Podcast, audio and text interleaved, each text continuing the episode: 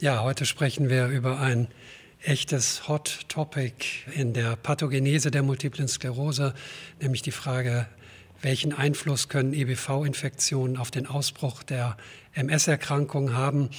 Und ich kann mir keinen äh, besser geeigneten Diskussions- und ähm, Redepartner vorstellen als äh, Tobias Bob, äh, Lehrstuhlinhaber für Immunologie in Mainz.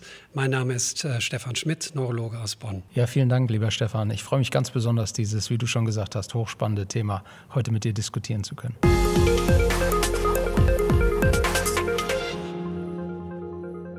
Tobias, ich glaube, wir haben ein sehr, sehr spannendes äh, Thema vor uns, nämlich die Frage der EBV-Infektion als Risikofaktor für die Multiple Sklerose.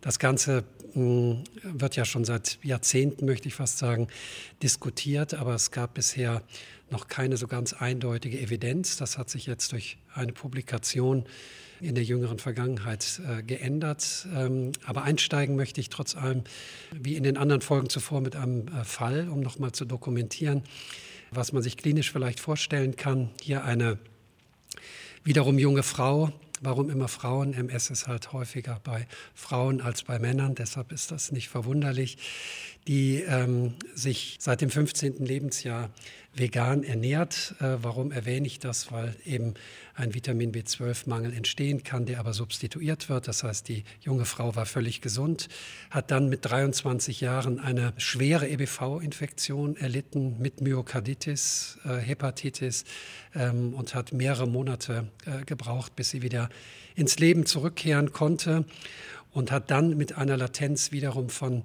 sieben, acht Jahren eine schwere Erstmanifestation einer MS äh, erlitten mit Opticus neuritis spinaler Beteiligung und auch schlechter Remission.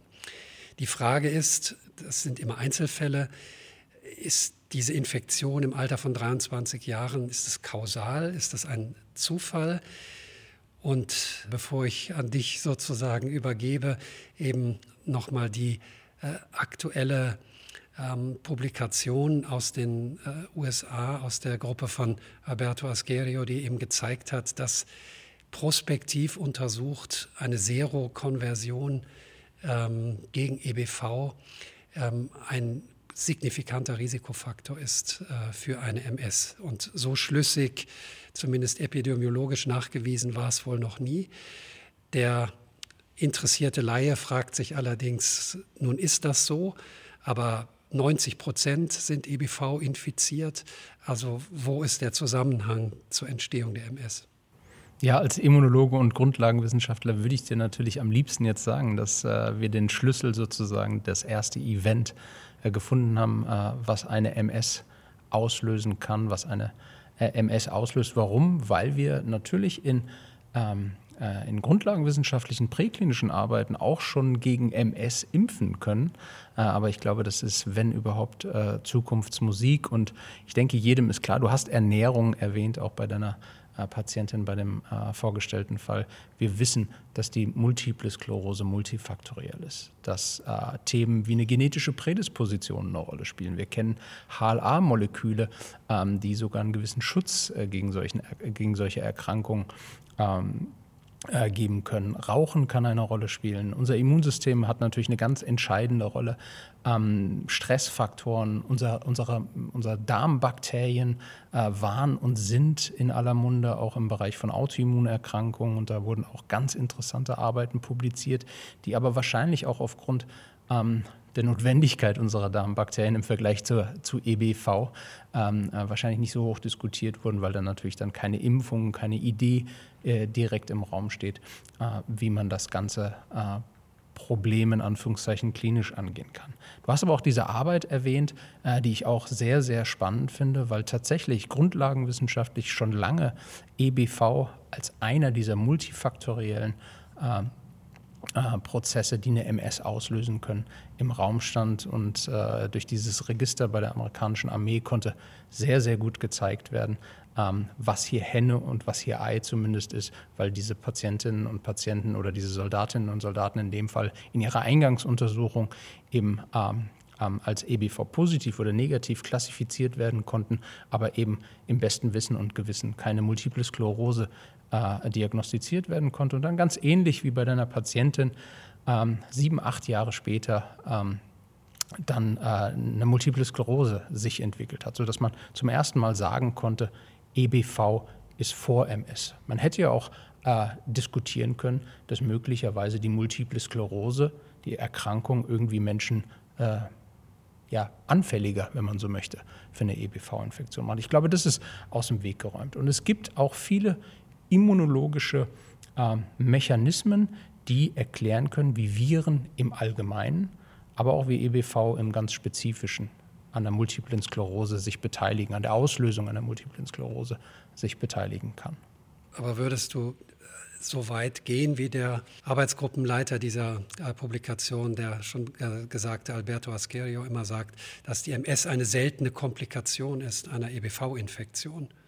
Würdest du das in dieser strikten Form akzeptieren? Ähm, ich glaube, wir Naturwissenschaftler oder auch Grundlagenwissenschaftler neigen dazu, äh, zu akzentuieren und Dinge ähm, ja, sehr plakativ darzustellen. Und ich glaube, ich, ich, ich, ich, unterstelle ihm an dieser Stelle, dass er das auch in den Vordergrund stellen möchte. Ich bin immer noch der Meinung, dass die Entstehung solcher Autoimmunerkrankungen wie der Multiplen Sklerose multifaktoriell ist. Aber man muss fairerweise sagen, dass es eine weitere Publikation gab, die auch äh, in die Richtung ähm, argumentiert, die auch äh, ähm, dieser Herr argumentiert, weil letztendlich gezeigt werden konnte, ähm, dass neben vielen anderen Mechanismen, die wir kennen, wie eine Infektion sich auch ausbreiten kann und auch andere äh, Immunzellen, die dann nicht mehr spezifisch für das, äh, für das Virus zum Beispiel oder aber auch für ein Bakterium sind, äh, sich an der Immunantwort beteiligen können, dann eben auch solche beteiligen können, die ZNS assoziierte Antigene identifizieren können, erkennen können. Äh, aber hier wurde in einer Arbeit ganz spezifisch gezeigt, dass das EBV ein Protein mitbringt, was sehr stark einem ZNS-assoziierten Antigen ähnelt. Wir Immunologen nennen das ein molekulares Mimikry. Das kennt man auch aus anderen naturwissenschaftlichen Disziplinen. Einfach gesprochen gibt es zum Beispiel Insekten, die sich farblich so geben, als ob sie eine Wespe sind und deswegen von vielen äh, äh, Räubern erst gar nicht äh, sozusagen äh, gefangen werden, weil sie ein Mimikry haben, ähm, dass sie gefährlich sind. Ähm, und in ganz ähnlicher Weise passiert es hier, dass äh, das EBV-Virus ein Protein mit sich bringt, EBNA1, was sehr ähnlich äh, dem Glycam-1, also einem ZNS-assoziierten Antigen ist, sodass wir, wenn wir über antigenspezifische Immunantworten sprechen, wenn also eine EBV-Infektion T- und B-Gedächtniszellen induziert, die eben sehr antigenspezifisch arbeiten, ähm, dass diese Zellen, die EBNA1 aus dem EBV äh, äh, erkennen, dann eben auch Glycam-1 erkennen können und so eine antigenspezifische Immunantwort gegen ZNS-assoziierte Proteine, Peptide aus dem Glycam-1 generieren können. Andere Frage äh, zum Thema, Thema EBV-Infektion. Also diese molekulare Mimikrie, das ist natürlich sehr, sehr spannend und könnte des Rätsels Lösung vielleicht sein. Was mich interessieren würde, das ist eigentlich eine alte Erkenntnis, dass äh, EBV ja B-Zellen immortalisiert und auch im humanen Immunsystem in, in B-Zellen verbleibt. Also kannst du das vielleicht nochmal kommentieren, was das vielleicht für eine Rolle spielen kann? Oder spielt das in dem Zusammenhang? vielleicht gar keine Rolle. Doch, das ist auch ein sehr guter und wichtiger Punkt. Denn wenn wir jetzt davon ausgehen, dass die MS eine T- und B-Zell getriebene Autoimmunerkrankung ist, zumindest die schubförmige äh, MS eine T- und B-Zell getriebene Autoimmunerkrankung ist, äh, dann kann man sich natürlich auch das Szenario vorstellen, dass wir schon ZNS-reaktive T- und B-Zellen in uns tragen und diese Zellen, irgendwann vielleicht, wenn sie nicht reaktiviert werden durch irgendeinen Schaden, der im Nervensystem gesetzt wird, äh, die Antigene nicht mehr sehen, irgendwann dann auch sozusagen den Freitod in unserem Körper sterben würden und gar nicht gegen ZNS-assoziierte Antigene vorgehen.